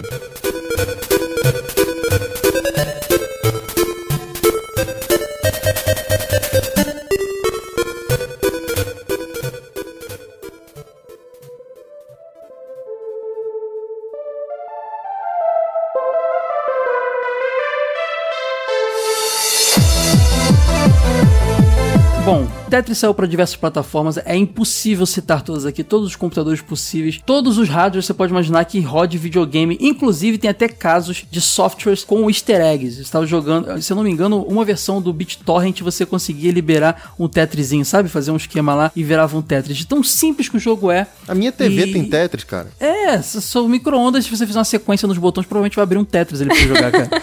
É Ele tem, ele tem o título de jogo lançado em as mais versões, mais versões de um jogo só, né? Sim, sim. Tetris foi um episódio que eu quis muito fazer aqui. Espero que vocês tenham gostado. Já digo logo que se meus amigos aqui concordarem, tenho vontade de trazer pra cá Pac-Man, Pong. Pong daria um episódio incrível também. É, e outras coisas antigas assim, e de uma época onde videogame não tinha tanto enredo e era uma coisa mais lógica muitas vezes. Mais puzzles, coisas do tipo, cara. Eu vejo muitos podcasts e vídeos e produtores de conteúdo no geral que não falam desse tipo de coisa. Só digo que com isso a gente abriu a porta do inferno e agora eu posso falar de MSX.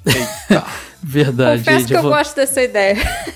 Ai, meu Deus, somos poucos aqui, Ítalo. Ou você vai gostar também? Eu quero gravar sobre Super Metroid, Zelda Link to the Past. Não, isso aí já tá certo que vai rolar. o Ítalo só quer os Ai, clássicos. É só é a um verdade. mainstream, galera. É, a gente vai, que- vai o jogo ver até o número 60, então ele vai acabar, assim, segundo a lista do Ítalo. É. Ó, galera. 60 De- bons jogos só de Super Nintendo. E depois a gente pra 64, Nintendinho. Galera, digam aí quais puzzles ou outros jogos menos citados em textos, em vídeos e blogs e podcasts que vocês gostariam de ouvir aqui. A gente tem essa vontade mesmo de abordar esse tipo de coisa, cara. Não é fácil pesquisar sobre o Tetris, por exemplo. Os assuntos são meio espalhados, você não tem ali um. Às vezes a gente vai falar de um jogo, a gente consegue con- achar um outro produto de conteúdo que faz um belo review e consegue em poucas fontes juntar tudo. É legal, a gente quer fazer esse trabalho também. Então digam pra gente aí nos comentários e até a próxima semana, né? Com TV de tubo. E em 15 dias outro jogo, velho. Tchau! Até a próxima, pessoal.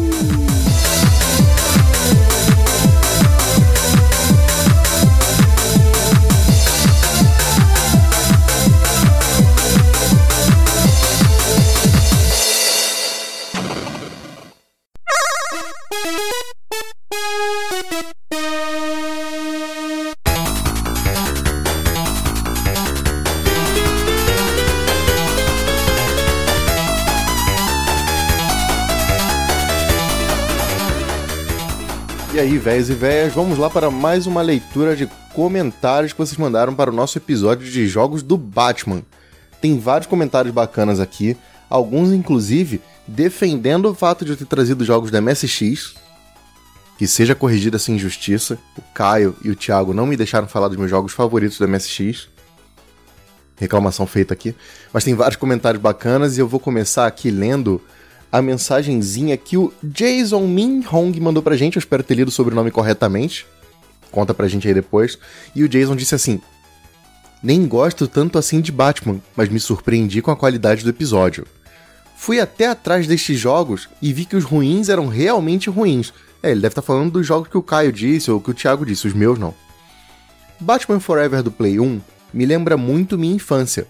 Foi um dos últimos jogos que eu lembro que meu pai jogou comigo. Depois ele nunca mais quis jogar videogame, porque diz ter perdido interesse e não ter mais paciência pro- é, isso.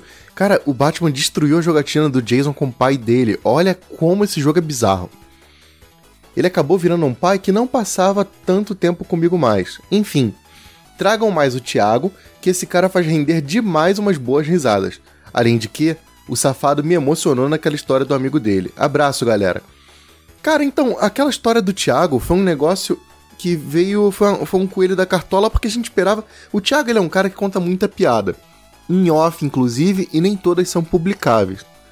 Então, quando ele começou a falar, a gente falou: beleza, o Thiago vai mandar uma groselha, a gente vai rir todo mundo junto, vai ser engraçado.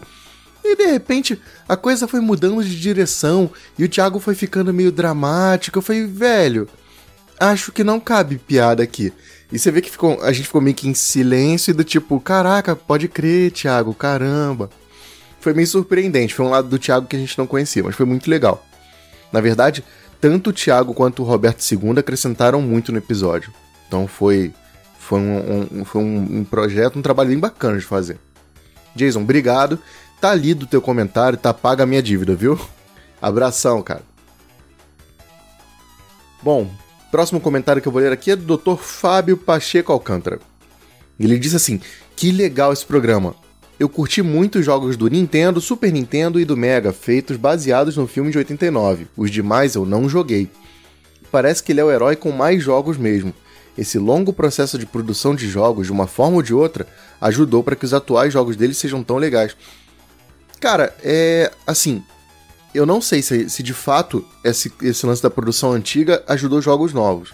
Eu acho que o Batman passou por um processo de reinvenção muito árduo. Agora, que o Batman Arkham Asylum, Arkham Knight e essa geração dele aí da. Acho que é Rocksteady o nome da empresa. Reinventou o que é jogo de super-herói, isso é fato. Tá? É, a fase do Batman do Play 1 e o que veio depois, ou naquele meiozinho ali, não é tão boa e nem tão representativa. Mas que o Batman é importantíssimo para a história dos jogos, principalmente quando você fala de super-herói, é. E os principais jogos, inclusive, são dele. Ah, mas tem jogo do X-Men e tudo mais. Tudo bem, mas para mim, quem puxou a, a vanguarda do negócio foi o Batman. Tanto lá na década de 80, quanto nos jogos mais, mais, mais atuais, assim. O jogo do Homem-Aranha, por exemplo, cara, ele pega muita coisa da mecânica da, dessa trilogia última do Batman aí. Então, Batman importantíssimo. Valeu pelo comentário e um abraço. Vou ler agora o comentário do Dr. Fabrício Rodrigues.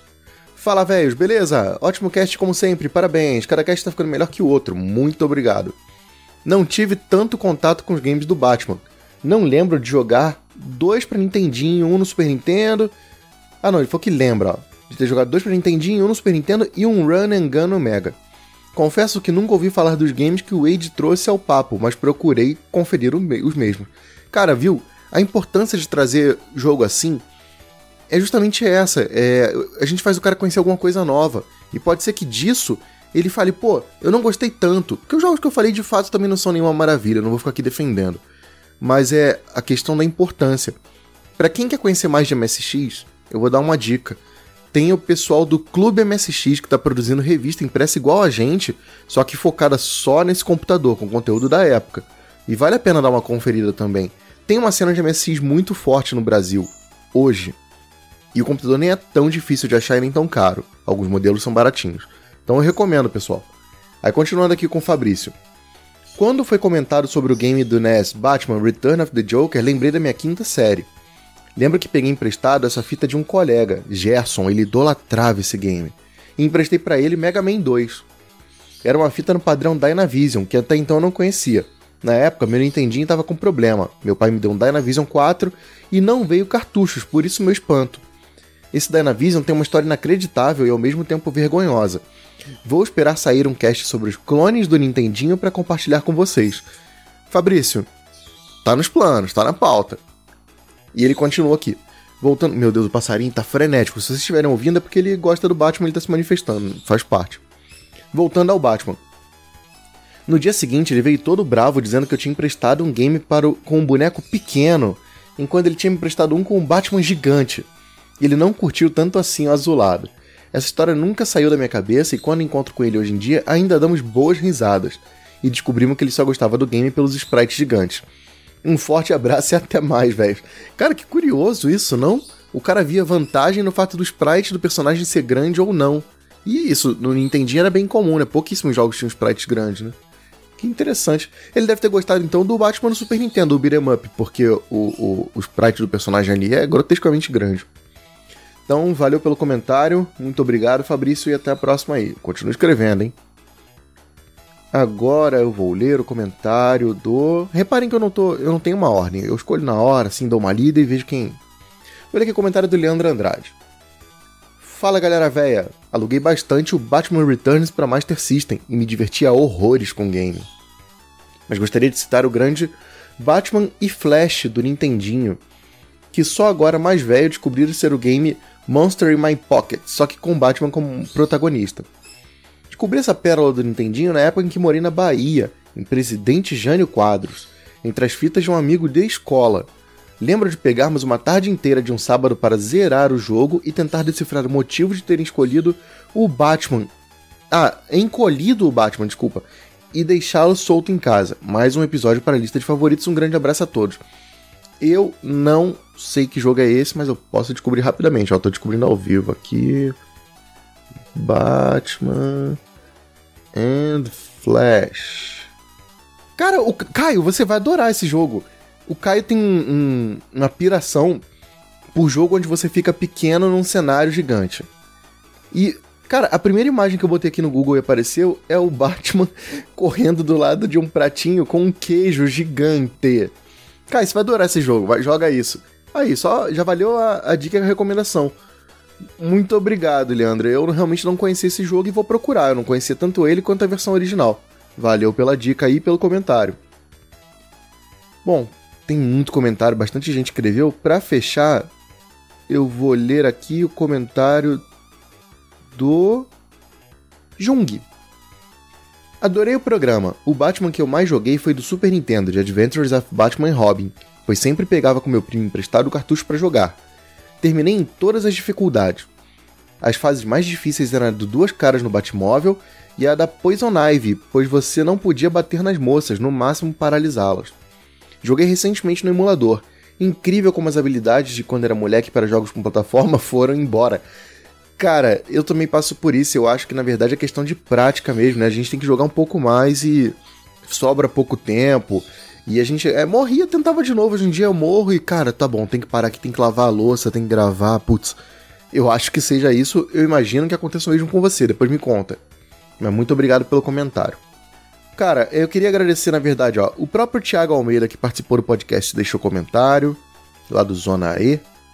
O Diego Caveira, o Jung, Diego Monteiro, Marcel Melo Queiroz, Leandro Andrade, Fabrício Rodrigues, Mike Evani, Jason Min Hong e o Fábio Pacheco Alcântara. São todos esses aí que escreveram pra gente, deixaram um comentário lá no jogovelho.com.br.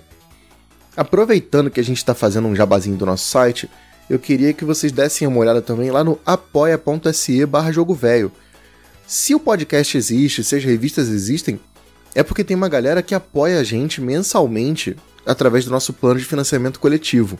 A gente oferece várias recompensas bacanas e a gente anunciou essa semana que vai lançar a revista Jogo Velho Extra. Esse nome ainda tá pendente, os apoiadores estão votando lá se vai ser extra ou não. Por enquanto, para mim é que vai ser uma revista com participação dos próprios apoiadores. Alguns deles vão escrever, ou vai ter anúncio dos apoiadores, vai ter o perfil de cada um de colecionador, e claro, boa parte dos textos são feitos pela nossa equipe. É uma revista exclusiva dos apoiadores, tá? Isso não vai ser vendido na loja. A tiragem vai ser bem limitada, a gente vai fazer, entregar para apoiador e fim. Não vai ter mais. O cara que entrar depois não vai poder receber retroativo. Então é muito exclusivo, é um material. Fez, recebeu, acabou, não tem mais tá? Então dá uma olhada lá no apoia.se. Tem outras recompensas, você pode receber a nossa revista normal, você pode receber as revistas especiais que a gente está produzindo. A gente já anunciou a 2B, só não divulgou a capa ainda. Se você não sabe qual é, procura os nossos últimos episódios do Jogo Velho e vai ouvindo. A gente soltou lá no meio a informação. É, tem várias outras recompensas, cara, é muito bacana e é graças a essa galera que a gente está vivo e está mantendo o nosso projeto de pé. Então fica aqui o nosso beijo e abraço coletivo para todo mundo que ajuda a gente. Outra diquinha, temos grupo no Telegram. Acessem lá, t.me barra jogo velho. Só isso, só acessar isso, você já tá no nosso grupo. Tem mais de 250 pessoas batendo papo sobre velharia o dia inteiro. E inclusive o Caio, eu também tento participar o máximo possível, às vezes o Ítalo aparece. Só a Sora que é muito chique e não, não dá o ar da graça mas a gente tenta interagir com o pessoal o máximo possível durante o dia inteiro. Tem outros produtores de conteúdo que também são, dão sempre dicas de coisas antigas por lá. Tem muita discussão bacana, vale muito a pena, pessoal. Então, quem puder, acessa aí, t.me barra jogo velho. Fora isso, as nossas redes sociais que vocês já conhecem, né? Tamo no Facebook, no Twitter, no Instagram. Segue lá, a gente tá sempre falando sobre velharia, postando vídeo, um monte de coisa. A gente tá fazendo live agora no nosso canal no YouTube. A gente tem feito nas quartas-feiras, a partir das 9, 9 e 15 da noite. Normalmente a equipe do podcast também participa, às vezes eu tô lá, o Caio, às vezes a Sora vai poder ir também, até o Ítalo. Jogar um pouquinho lá junto com o Edu, que é o nosso editor de vídeo. Então quem puder prestigiar, por favor, aparece lá, fala: "Ah, eu vim porque eu vi o Ed falando no podcast". Até é bacana isso pra gente que a gente usa como métrica para ver o que que tá funcionando pra gente chamar o pessoal. Então participa lá. E o último recadinho, pessoal, é que a gente continua, como sempre, precisando de recomendações lá no iTunes. Então quem puder, entra lá, dá as cinco estrelinhas pra gente, porque isso ajuda a gente a melhorar o nosso ranqueamento. A gente descobriu que tem gente que tá conhecendo o jogo velho de tudo quanto é lado. Do Spotify, ou pela revista, ou pelos vídeos, ou por indicação de um amigo, por um monte de lado. Então, onde a gente puder melhorar e for gratuito e que não der trabalho para ninguém, ajuda bastante. Então, se você ouve pelo iTunes, entra aí, dá cinco estrelinhas, fala, pô, eu gosto muito do trabalho dos caras e tal, deixa uma mensagem pra gente. Isso vai ser muito legal, beleza? Até semana que vem. Tchau!